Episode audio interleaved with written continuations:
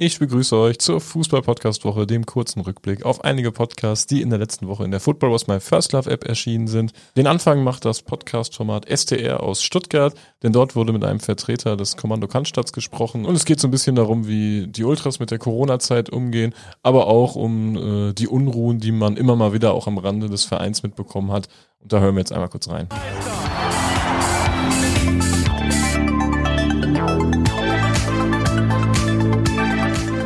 Herzlich willkommen bei STR. Mein Name ist Ricky und mit mir in der Leitung der Sebastian. Guten Abend, Sebastian. Schönen guten Abend, Ricky. Und wir sind heute wieder nicht allein und freuen uns sehr über unseren Gast. Herzlich willkommen, Danny vom Kommando Cannstatt. Hallo.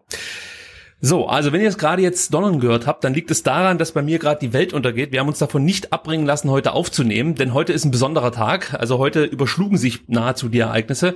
Sebastian, wie hast du den Tag heute verbracht? Nur mit Lesen oder äh, konntest du noch irgendwas Produktives machen?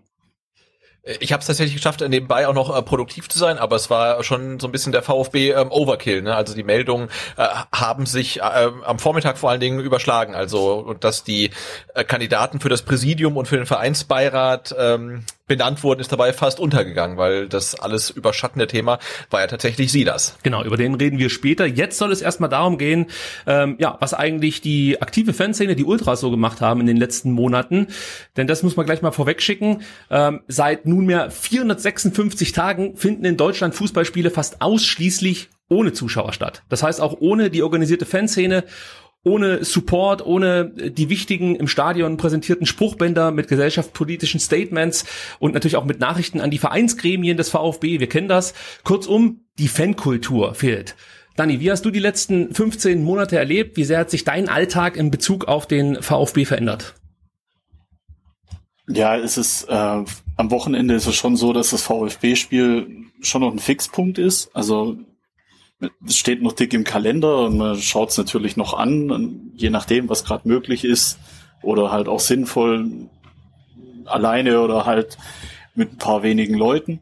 Aber es ist halt alles viel, alles außenrum. Der, soziale Aspekt ist halt deutlich zurückgefahren. Es gibt viel, viel weniger bis gar kein Gruppenleben. So die ganzen Aktivitäten fallen weitestgehend flach. Natürlich dieses ganze Kurvenleben fällt weg.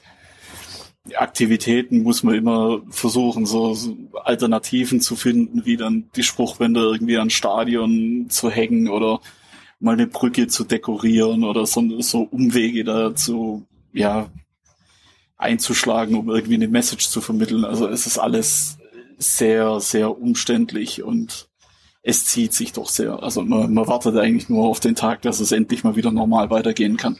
Aber du hast natürlich jetzt ein bisschen mehr Zeit für Freizeit und vielleicht auch andere Aktivitäten sind dann vielleicht Leute aus deinem Umfeld dankbar, dass du nicht ständig was für den VfB machen musst. Oder für den VfB ist vielleicht falsch ausgedrückt, fürs Kommando. Ja, es, eigentlich die allermeisten in meinem Umfeld haben eigentlich auch in irgendeiner Art und Weise mit dem VfB zu tun. Also von dem her ist das jetzt nicht so ein großer Effekt. Die Mannschaft äh, spielt eine starke Saison. Ihr habt euch dafür als Cannstatter Kurve auch bei den Spielern und bei dem gesamten Staff mit einem Spruchband bedankt. Äh, wie fällt dein persönliches sportliches Fazit aus? Wer hat dir besonders gut gefallen? Weiter geht's mit der aktuellen Folge vom Podcast-Format Die Zukunft des Fußballs. Die Kollegen haben im letzten Monat ja den Podcast des Monats abgesahnt und äh, beschäftigen sich in Folge 32 mit der nun anstehenden oder wenn ihr das hört, schon begonnenen Fußball-Europameisterschaft. Und da folgt nun auch eine kurze Tonsequenz. Finde ich übrigens eine dünne Argumentation, zu sagen, wir nehmen die EM, wir machen das hier als als Testballon. Wir nehmen München als Standort, als Testballon.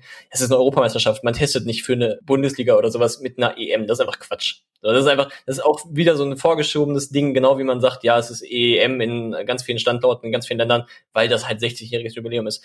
Bullshit. Wir wissen es alle. Das ist einfach nicht richtig. Das stimmt einfach nicht. Der Druck der UEFA war so groß, da hat Deutschland, da hat der DFB, da hat Bayern, da hat Markus Söder selber nachgegeben. Das ist auch in Ordnung, das kann man ja auch machen, kann man dann aber halt auch einfach mal so sagen.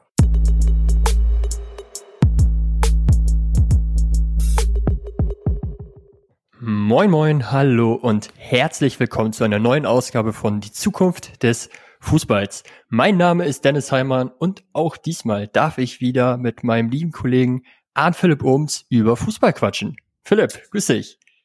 Hallo Dennis, ich grüße. Wie heiß bist du auf die jetzt anstehende EM? Ja, schon einigermaßen tatsächlich, denn das ist ja jetzt das ähm, letzte große Länderturnier, das man guten Gewissens gucken kann auf absehbare Zeit. Ähm, und insofern freue ich mich tatsächlich darauf, muss ich sagen, ja.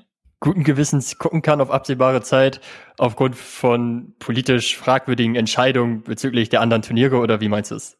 Ja, ich gucke natürlich insbesondere auf die WM in Katar, genau. Ja, ja, äh, hast du recht. Das ist äh, dieses Mal nicht ganz so krass äh, oder deutlich weniger krass, das stimmt, wobei ich auch äh, Baku als äh, unter anderem Ausrichter der diesjährigen EM äußerst kritisch sehe. Aber darüber werden wir gleich sicherlich noch sprechen.